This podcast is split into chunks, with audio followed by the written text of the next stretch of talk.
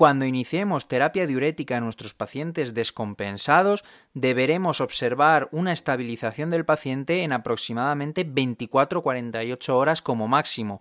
Si esto no ocurre, deberemos buscar si hay alguna otra causa que esté complicando la recuperación de este paciente o la estabilización de este paciente.